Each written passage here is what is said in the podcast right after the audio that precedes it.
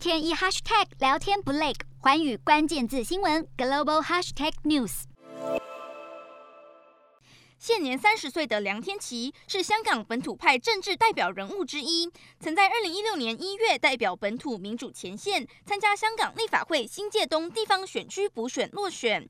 同年二月，他因为旺角骚乱遭警方逮捕，被控暴动罪和袭警罪，并于二零一八年六月被判入监六年。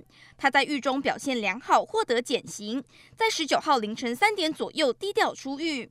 一般囚犯获释时会安排在早上约九点出狱。香港惩教署说，是应应警方要求以及在囚人士的意愿和安全，才会安排梁天琦在凌晨时段离开监狱。梁天琪获释后，一度在脸书发文报平安，感谢各界关怀。他表示，按法定要求，自己仍需遵守监管令，将离开镁光灯焦点，停用社交媒体，并谢绝采访。贴文出现后半小时就被移除，目前专业已经关闭。